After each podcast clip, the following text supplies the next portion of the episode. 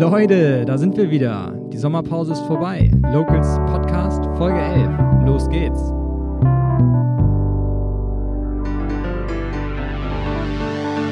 Mein Name ist Florian Leibold, ich bin Geschäftsführer des TSV Schwarzenberg und Locals Mitgründer. Im Locals Podcast sprechen wir regelmäßig mit interessanten Persönlichkeiten aus unserer Stadt und haben heute zum Start nach der Sommerpause gleich einen ganz besonderen Gast am Start. Herzlich willkommen, Bürgermeister Norbert Lütjens. Hallo Norbert und herzlich willkommen im Locals Podcast. Ich freue mich sehr, dass du in der ersten Folge nach der Sommerpause unser Gast bist. Wie geht's dir? Was macht der Stresspegel? ja, das ist äh, eine gute erste Frage. Der Stresspegel ist hoch. Ähm es ist eine anstrengende Zeit. Äh, viele Dinge sind in Bewegung. Wir haben dieses Jahr kein, kein Sommerloch äh, bei uns im Rathaus. Ich bin jetzt acht Monate im Dienst und wir bewegen viele, viele Dinge in, in der Verwaltung. Das ist vielleicht nicht immer unbedingt alles so sichtbar, aber Stresslevel ist schon ganz ordentlich, ja. Auch Corona geschuldet oder ist das bei euch kein großes Thema in der Verwaltung? Corona ist nach wie vor ein großes Thema. Da haben wir aber inzwischen ein bisschen professionelle Routine entwickelt. Es geht eher darum, die Dinge abzuarbeiten. Im Moment beschäftigen wir uns damit, ähm, was es bedeutet, wieder zu öffnen, da Perspektiven zu erarbeiten und was wir mitnehmen können aus, aus dieser Phase. Denn es gibt da auch ganz viele tolle Dinge, Stichwort Digitalisierung, ähm, Terminvergabesystem, die wir gerne implementieren wollen in Zukunft. Insofern, aber das ist nicht der Hauptgrund. Nein, nein, das ist etwas, was wir mit abarbeiten. Okay. Zum Reinkommen stelle ich dir zehn schnelle Fragen, die du mit Ja oder Nein beantwortest. Du brauchst dich nicht rechtfertigen und ich stelle dir auch keine Nachfragen, wenn du es nicht möchtest. Äh, es sei denn, du möchtest noch etwas ergänzen, dann ja. ist das auch gar kein Problem. Gerne. Bist du bereit? Ja, kann losgehen. Hast du die Fußball-EM verfolgt? Teilweise, ja. Wenn ich dann zu Hause war, dann ja. Thema Digitalisierung. Ist Schwarzenberg gut aufgestellt? Wir sind wirklich auf einem guten Weg. Ja. Hast du mal in einer Band gespielt? in, mehr, in mehreren, ja, über viele, viele Jahre. Okay. Hätte dir vor zehn Jahren jemand erzählt, dass du heute Bürgermeister in einer Stadt bist, hättest du ihm geglaubt? Nein, auf keinen Fall. Das war nicht der Plan. Gibt es etwas, das du getan hast, das du heute bereust? Ganz gewiss, ja. Schließt du es aus, dass Schwarzenberg in den nächsten zehn Jahren ein Schwimmbad baut? Eindeutig jein. Äh, da muss ich kurz was zu sagen, weil dem Wunsch gibt es natürlich tatsächlich, den nehme ich in der Bevölkerung wahr. Aktuell lässt es unsere finanzielle Lage nicht zu. In meiner Fantasie, in, wenn ich bei Wünsch dir was wäre, dann wäre das ein Projekt, was ich gerne realisieren würde. Okay. Bist du in diesem Jahr schon geflogen? Nein, ich bin schon länger nicht mehr geflogen. Ich hatte einfach nicht die Gelegenheit, äh, weiter weg in den Urlaub zu fliegen. Ich habe gelesen, dass eins deiner Lieblingsurlaubsziele Norwegen ist. Wärst du dann eher der Autofahrer, Fährenfahrer oder würdest du dann doch fliegen, wenn du mal wieder nach Norwegen willst? Ich bin tatsächlich, ich fahre fahr seit über 40 Jahren nach Norwegen. Ich bin einmal geflogen dorthin, ansonsten bin ich Autofahrer kombiniert mit Fähre. Ich, ich liebe das auf der Fähre. Ja, ja. das ist cool. Ja. Hast du schon mal ein Gesetz gebrochen? Oh, ich bin äh, zu schnell gefahren und dafür zur Rechenschaft gezogen worden, ja. Und das ist das Einzige? das okay, Einzige, Entschuldigung, das war eine Nachfrage. Äh, alles gut, das Einzige, was mir einfällt, ja. Bist du zufrieden mit deiner bisherigen Amtszeit als Bürgermeister? Ich glaube, ich kann das im Grundsatz sein, aber ich, ich bin eher so ein Typ, ich bin, ich bin eigentlich nie zufrieden. Ich stelle mich immer auch in Frage und denke immer, es geht auch irgendwie noch besser. Okay, danke für die schnellen Antworten. Ähm, ein sehr oberflächlicher Einblick, dafür kurz und knapp. Ja. Äh, etwas mehr in die Tiefe wollen wir heute aber schon gehen. Deshalb sprechen wir jetzt über dich, über deinen Werdegang und deine Hobbys und natürlich deine Arbeit als Bürgermeister in Schwarzenberg. Fangen wir mal so an. Wo bist du geboren und wo bist du aufgewachsen? Ich bin halt ja jung sozusagen. Ich bin in der Lüneburger Heide in Soltau geboren und bin da auch ziemlich lange geblieben, bis Mitte 20, äh, bevor ich dann in die weite Welt gegangen bin. Wie war deine Kindheit, deine Jugend? Was macht man so in Soltau? Soltau ist eigentlich einen kleinen Tick größer als ähm, Schwarzenberg, so muss man sich das vorstellen. 20.000, 22.000 Einwohner ähm, ein unteres Mittelzentrum, Berufsschule vor Ort, ein bisschen mehr kulturelles Leben als in Schwarzenbeck möglich war und vor allen Dingen genau in der Mitte zwischen Hamburg, Hannover und Bremen. Also wenn man da aufwächst, ist man sehr behütet. Das ist ländlich einerseits und andererseits kenne ich aber auch äh, aus meiner Kindheit schon auch die größeren Städte. Wir hatten immer einen Bezug vor allen Dingen nach Hamburg und nach Hannover und nach Lüneburg. Und äh, ich bin behütet aufgewachsen Ähm, es hat mich lange dort gehalten, aber irgendwann war klar, dass die Möglichkeiten vor Ort sehr begrenzt sind. So, also so, dass es mich dann auch in die, in die Ferne ein wenig gezogen hat, ja. Mhm. Und als Kind äh, in Soltau äh, aufzuwachsen, ist natürlich sehr interessant durch den Heidepark. War das bei euch ein Thema oder ist das für euch äh, Soltauer Kinder gar nicht so, so, dass ihr jedes Wochenende oder ne, einmal im Monat in so äh, Heidepark Soltau gefahren seid? Ja, das ist schon ganz interessant. Ähm, ich habe lange Jahre äh, als Schüler im Heidepark gearbeitet und kenne natürlich, äh, weiß, wie es hinter den Kulissen aussieht, also wirklich lange Jahre. Und meine Mutter war, war ähm, Chefköchin dort äh, und insofern ich habe über viele Jahre meine Mutter nicht gesehen, weil sie halt in der Saison dort tätig war. Mhm. Insofern stehe ich dem Heidepark durchaus kritisch gegenüber. Gehe aber tatsächlich mit meinen Kindern selber, war ich jetzt auch mal da, ja. Okay. Dein anschließender Werdegang, nachdem du Soltau verlassen hast, war, sagen wir mal, wild. Du hast äh, 1988, da bin ich geboren, bereits eine Ausbildung gemacht mhm. zum Elektroinstallateur äh, war das dein, damals dein Traumjob oder war das so eine Möglichkeit, die du hattest, mit dem Hauptschulabschluss überhaupt eine Ausbildung zu finden? Wie war das damals für dich? Ja, du hast es schon angesprochen. Ne? Das war so, dass ich, ich kam über den zweiten Bildungsweg. Also ich kam aus der Hauptschule, habe dann einen Realschulabschluss gemacht. Das war einfach eher noch Zufall. Meine Lehrer haben mich damals dazu gedrängt, mach das mal. Und ähm, die Alternativen waren dann nicht so groß. Ich komme aus einem, nicht unbedingt aus einem Bildungsbürgerhaushalt. Es ist so, dass mein Vater hat dann seine Kontakte spielen lassen und dann bin ich Elektroinstallateur geworden. Und ehrlich gesagt, ich habe das zu dem Zeitpunkt erstmal gehasst. Heute weiß ich das sehr zu schätzen, eine handwerkliche Ausbildung zu haben, eine, eine sehr solide Ausbildung zu haben. Das erdet einen auch. Ähm, und man weiß dann doch auch, man weiß das sehr zu schätzen, wenn sich das dann weiterentwickelt und man die Chance hat, ähm, auch weiterzugehen. Ich habe dann danach, ähm, nach dieser Ausbildung, einen Anlauf gemacht, ähm, die Fachhochschulreife zu erwerben, aber es war einfach auch mit dem Wissen, mit dem, wie ich heute sage, rudimentären Wissen, was ich dann hatte, war das schon schwierig. Im ersten Anlauf bin dann tatsächlich durchgefallen. Das war das erste Mal so wirklich Scheitern auch im Leben, dass, mhm. dass etwas nicht funktioniert hat. Dann bin ich zur Bundeswehr gegangen äh, als Sanitäter bei den Panzeraufklärern. Munster ist bei uns nebenan gewesen, größter Bundeswehrstandort hier oben. Das war auch nochmal eine richtig gute Erfahrung, weil, naja, es war dann so, ich, als Sanitäter bin ich ins Bundeswehrkrankenhaus nach Hamburg gekommen und habe da den ersten Kontakt zum, zu dem, was mich später bewegt hat, also so, so das Soziale für mich entdeckt. Ich konnte gut mit Menschen umgehen und ähm, das war auch ein bisschen große, weite Welt dann in Hamburg, auch stationiert zu sein für eine Zeit und habe mir dann gesagt, es könnte tatsächlich für mich was werden, mich, mich in diesem Bereich weiter fortzubilden.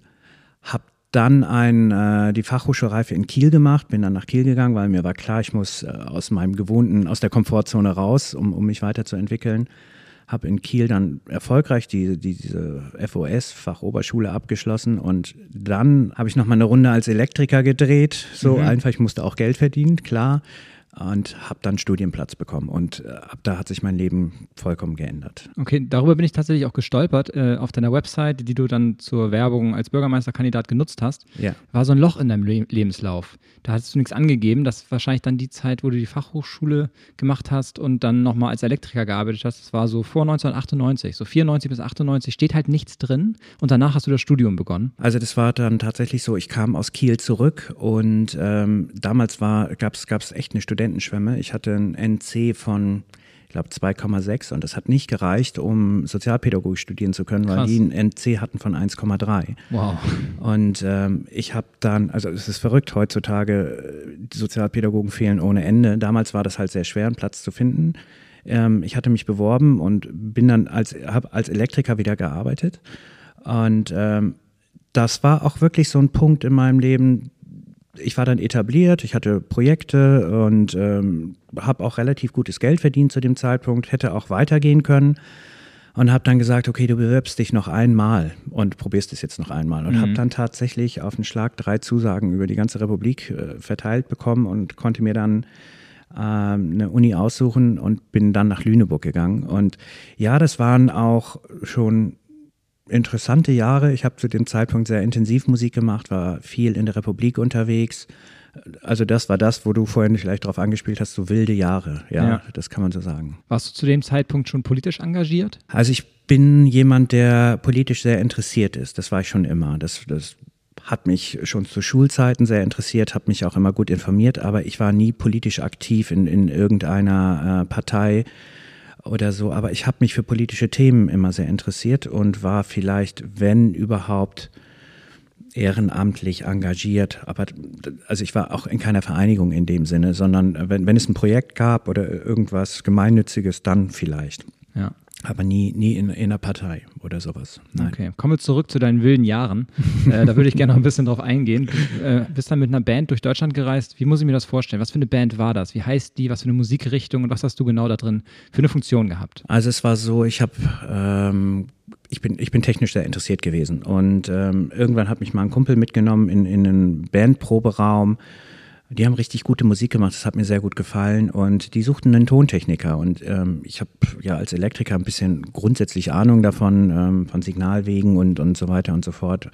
Habe immer schon gerne Musik gehört und habe darüber den Einstieg gekriegt, habe das dann gemacht für die Band, bin mit denen ein bisschen durch, durch die Lande getourt, so, also nichts Dolles. Und dann haben wir irgendwann mal als Vorband gespielt für eine Band, die heißt The Celtics, die gibt es heute auch immer noch. Mhm. Die haben auch schon mal in Schwarzen mitgespielt, oder? Genau, genau. Das ist eine Irish Folk Rock Band und äh, richtig große Besetzung und die waren auf dem Sprung damals. Die hatten ihre erste CD gemacht mhm. und die haben einen Tontechniker gesucht und dann bin ich da als Tontechniker eingestiegen. Die haben mich sozusagen abgeworben und ich ahnte gar nicht, was da auf mich zukommt, denn das waren, ähm, das waren nachher im Jahr, da muss man sich so überlegen, so, äh, wir waren jedes Wochenende unterwegs, mhm. jedes Wochenende. Und das muss man sich so vorstellen, äh, freitags von der Arbeit zu kommen, dann stand der Bandbus vor der Tür, Tür geht auf, rein in den Bus, irgendwo in die Republik fahren, auf irgendeine Bühne und das war dann eine ganz andere Welt. Das waren schon immer so Konzerte, so anderthalbtausend Leute plus. Ja. Und ähm, ich habe das steht auch auf meiner Homepage. Ne? Ich, ich kenne so ziemlich jede Bühne, die man in Deutschland spielen kann, in dieser Größenordnung. Wahnsinn. Hm.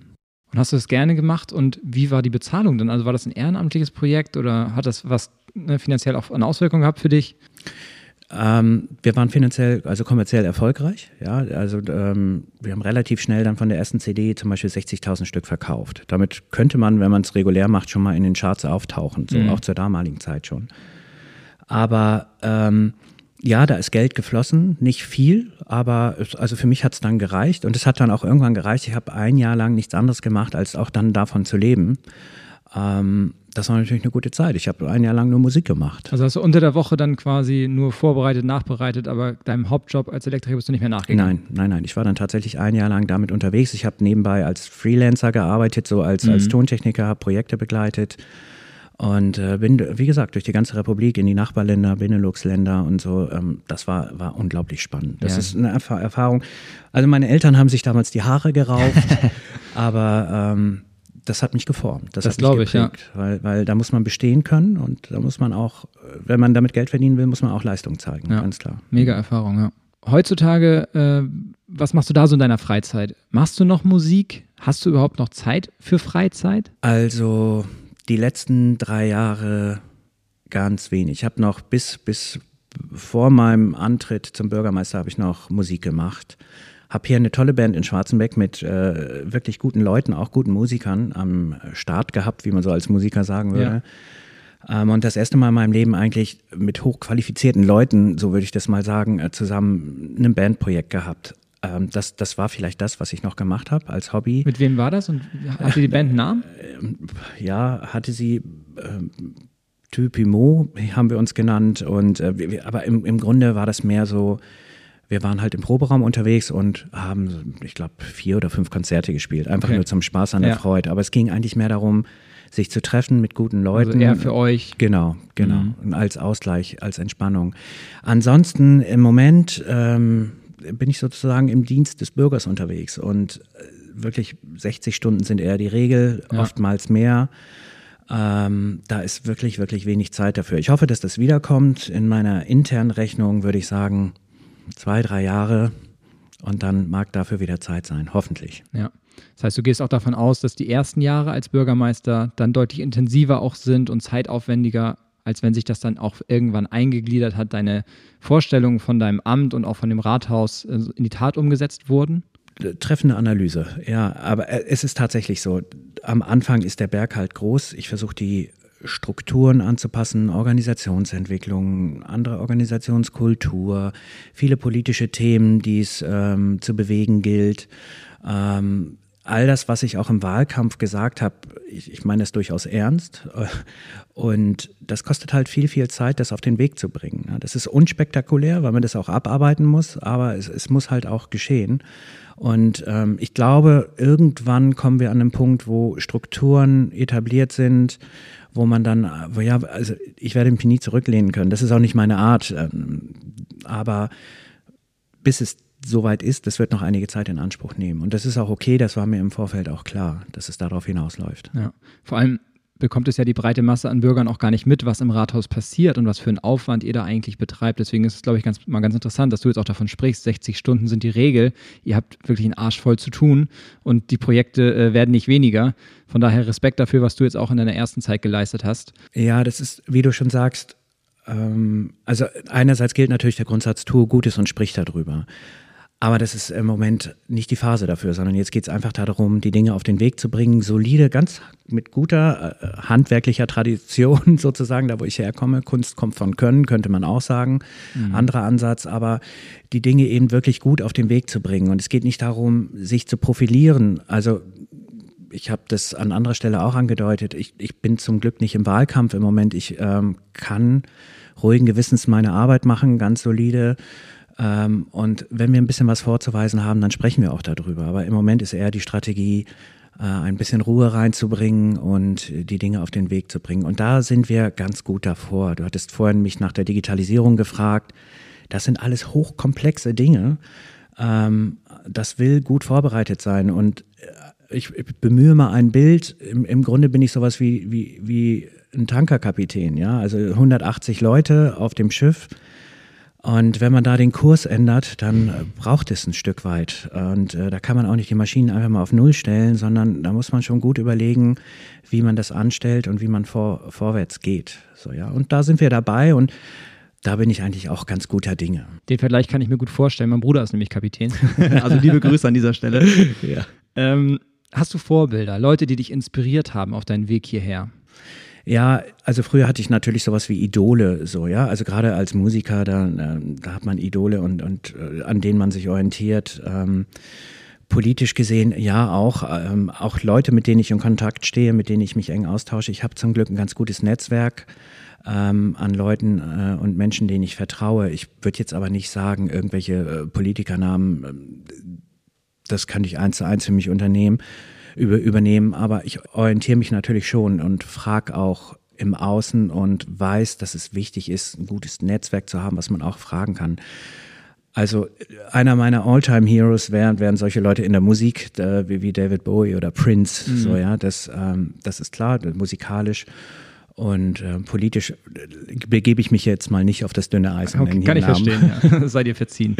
ähm, wie und warum hat es dich denn am Ende nach Schwarzenberg verschlagen? Das war echt eine rationale Entscheidung. Das war wirklich eine ganz rationale Entscheidung. Am Anfang zumindest. Ähm, da was, es war so, ich war in Büsum zu dem Zeitpunkt, war dort Jugendpfleger und ähm, ich hatte eine Familie gegründet und das erste Kind war unterwegs und wir wollten zurück äh, an den, in, in den Bereich in Schlagdistanz zu unseren Familien, meine Frau und ich. Und die wohnen in der Heide und äh, da war dann Lüneburg die Wahl als Lebensmittelpunkt. Dort wohnen wir in einem Dorf in der Nähe von Lüneburg in Richtung Herzogtum Lauenburg zur Elbe hin. Ähm, und dann habe ich einfach gesucht nach Stellen. Ich hatte tatsächlich ein Stellenangebot in Geesthacht und eins in Schwarzenbeek und ähm, bin dann hier nach Schwarzenbeck ge gekommen und ganz ehrlich, als ich über die Brücke gefahren bin, ich, war das erstmal ernüchternd. Mhm. habe ich so, okay, ähm, es ist dann die Liebe auf den zweiten Blick geworden, was das anbelangt. Das kann ich tatsächlich auch ruhigen Gewissens sagen. Aber das Stellenangebot hat einfach gepasst. Und äh, ich war dann hier vor Ort, habe mich unterhalten im Vorfeld, bevor das Bewerbungsgespräch war, mit, mit Leuten, hatte mich gut informiert. Und dann war es eine Bauchentscheidung, sozusagen, okay, doch, das fühlt sich besser an in der Wahl. Ähm, was sich auch bewahrheitet hat für mich. Ich habe das nie bereut, hierher gekommen zu sein. Gerade auch als Jugendpfleger so, man hat mich hier machen lassen, ähm, ich durfte hier gestalten und ähm, ich habe hier große Freiräume genossen und äh, habe dann aber auch Leistung bringen können bei diesen Rahmenbedingungen. Und insofern, das habe ich nie bereut. Ich fühle mich hier wirklich ich sage das mal so flapsig, sauwohl. Ja, ja. Das, das, ist wirklich so. Sonst hättest du dich wahrscheinlich auch nicht beworben für das Amt.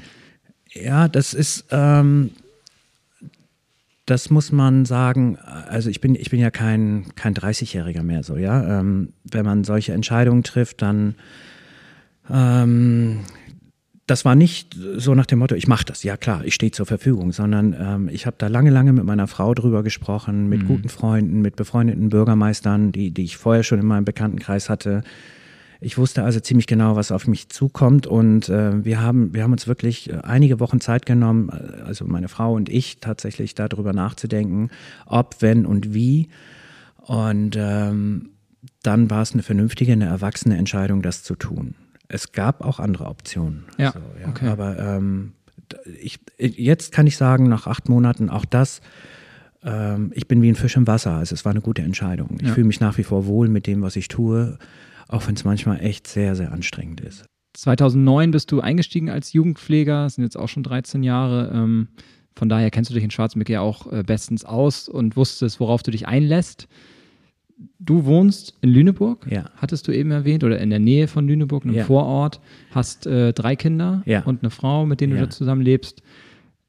Ist es als Bürgermeister gut, nicht im Ort zu wohnen, sondern diesen Blick von außen äh, noch zu haben und zu wahren?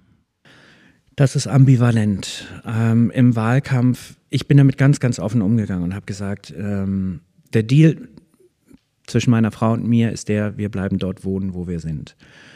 Und ähm, wir sind da gut vernetzt, die Kinder sind in der Schule, in der Nähe der Eltern. Ich habe das vorhin alles gesagt. Das ist die eine Seite. Das andere ist, ja, es ist, äh, ich genieße das unglaublich, den Luxus zu haben, spät abends meist aus dieser Stadt herausfahren zu können und eine halbe Stunde für mich zu haben. Und wenn ich zu Hause bin, äh, dann bin ich zu Hause. In dieser halben Stunde arbeite ich das ab, was am Tag passiert ist. Und dann gehe ich durch die Tür und, und bin der Privatmensch in, in meiner Nachbarschaft. Weiß kaum jemand, was, mhm. was ich tue und was ich mache. Und ich kann dort über die Straße gehen. Das kann ich hier nicht. Es gibt teilweise Forderungen aus der Bevölkerung oder, oder so, so, so ein Misstrauen, oh, kümmert der sich wirklich um die Stadt? Ist der, ist der etabliert? Weiß der, was hier passiert? Ich nehme das für mich in Anspruch, ja, ähm, dass ich das weiß, dass ich bin gut informiert, ich bin gut vernetzt. Ähm, ich kann das verstehen, dass man sich das wünscht, ähm, also dass sich der Bürger das so vorstellt und wünscht. Ähm, und das, akzeptiere ich auch. Ich bin, ich bin dankbar, dass ich trotzdem gewählt worden bin und versuche, äh, nicht nur, nicht nur versuche, sondern ich glaube, ich kann das auch gut darstellen, dass, dass, dass ich der oberste Stadt, äh, Verantwortliche bin und, und hier Verantwortung übernehme. Ich glaube, ich kriege das ganz gut hin. Ich persönlich bin dankbar, dass ich Luft kriegen kann, wenn ich hier rauskomme, weil ich kann dann schöpfen und das, das braucht man auch für diesen Job. Ich kann Eindrücke von außen mitnehmen.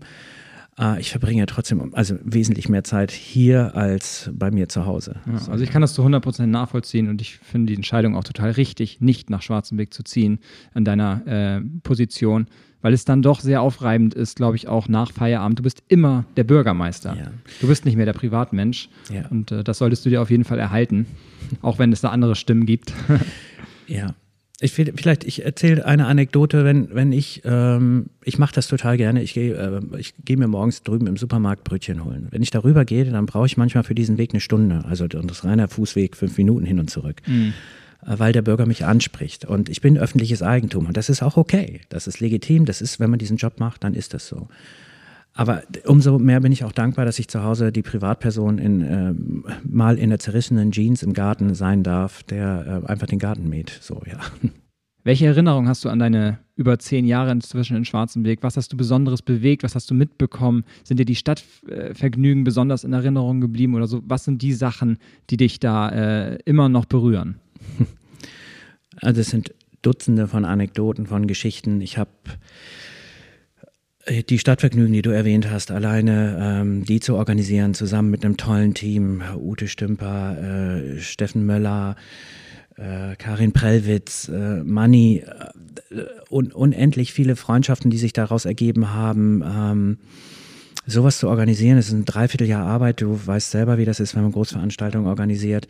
Allein sich darüber zu vernetzen, diese Geschichten mit den Künstlern äh, nach den Konzerten im Backstage zu sitzen, ähm, in meinem Fall bei einem Wasser und, und die bei einem Bier und dann das ist, das ist natürlich, ist das prägend, ähm, so, so in so einem Ort ein Fest aufzuziehen mit, mit äh, zigtausenden von Besuchern. Aber ähm, auch die so, ich, ich kann mich halt, als Jugendpfleger ist natürlich, äh, bist du immer einer von den Guten. So, ja.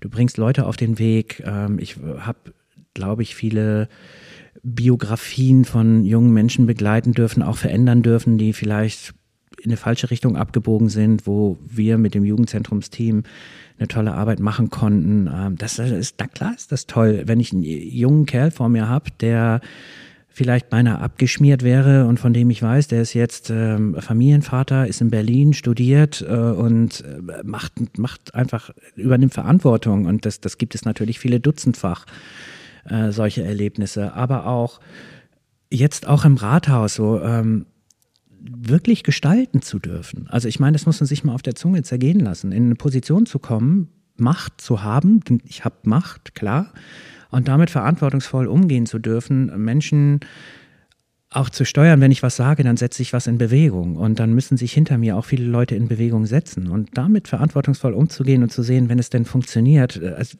nochmal, was für ein Geschenk, ja. Ähm, das lässt mich manchmal nicht schlafen. Auf der anderen Seite lässt es mich auch mit einem Lächeln einschlafen. So, wo ich denke, Mensch, klasse, das, das funktioniert, da ziehen Leute mit und ich bin Teil des Ganzen. Also diese Zeit hier hat mich enorm geprägt in Schwarzenberg. Ich, also, wie soll ich das sagen? Ähm, das klingt vielleicht ein bisschen komisch, aber, aber es, natürlich macht mich das glücklich. Ja, also das ist Lebensqualität und ähm, bringt auch Glück. Ja. Ja kannst du auch stolz drauf sein. Was wünschst du dir denn für Schwarzenbeek? Für die nächsten Jahre, in der Zeit, wo du Bürgermeister bist? Was sind die Themen, die dich am meisten bewegen und wo du auch am meisten bewegen möchtest? Das sind natürlich ganz unterschiedliche Ebenen. Ne? Es gibt einfach äh, einmal die Sachthemen, ähm, die es zu bewegen gilt. Wir sind in einer schwierigen finanziellen Situation. Das macht es einfach nicht einfacher. Ich würde mich natürlich freuen, wenn bundesweit der wirtschaftliche Motor ein Stück weit anspringt und wir einfach ein bisschen finanzielle Ressourcen bekommen würden, damit es uns leichter fällt, das eine oder andere Projekt zu realisieren. Ich denke, wenn wir über Inhalte sprechen, ähm, dann geht es darum, Schulentwicklung, ähm, Bildung Schwarzenberg als Bildungsstandort, ja, äh, Innenstadtentwicklung, ganz schwieriges Thema, aber ähm, wir sind da auf dem Weg.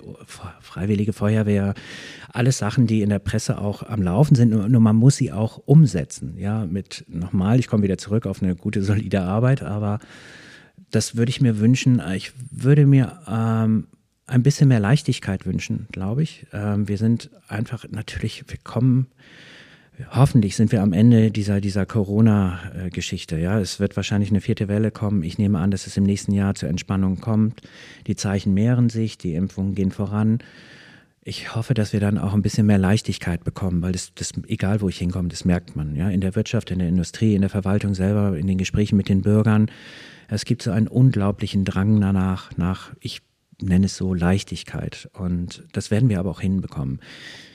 Was mich ganz positiv stimmt, vielleicht das noch zu sagen, es gibt unglaublich gute Leute in dieser Stadt, die wirklich die, die, die Hand anlegen, die was machen, sowohl im Ehrenamt als auch in der Verwaltung.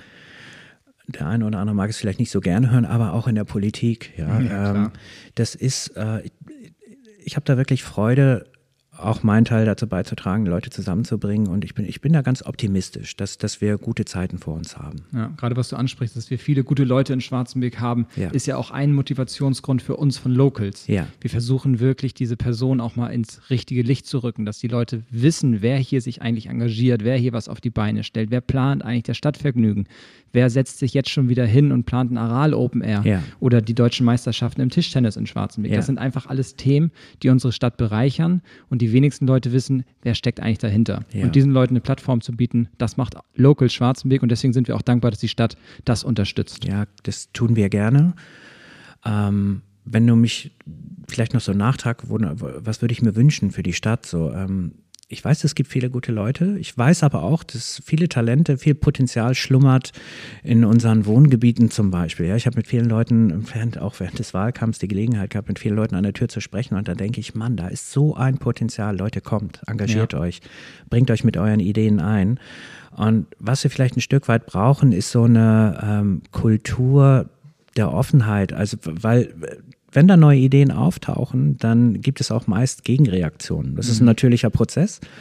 Ähm, aber da vielleicht auch offen zu bleiben und zu sagen, in den Fraktionen, in den Vereinen, aber auch wir als Verwaltung, ja klar, die Idee, das hören wir uns jetzt erstmal an Ja. ja. und äh, gucken mal, ähm, was können wir daraus machen. Und Das ist da, das ist aber auch so eine Kultur, die, die wir vielleicht ein bisschen pflegen können und, und fördern können. Norbert, vielen Dank für deine Zeit, für deine offenen Worte.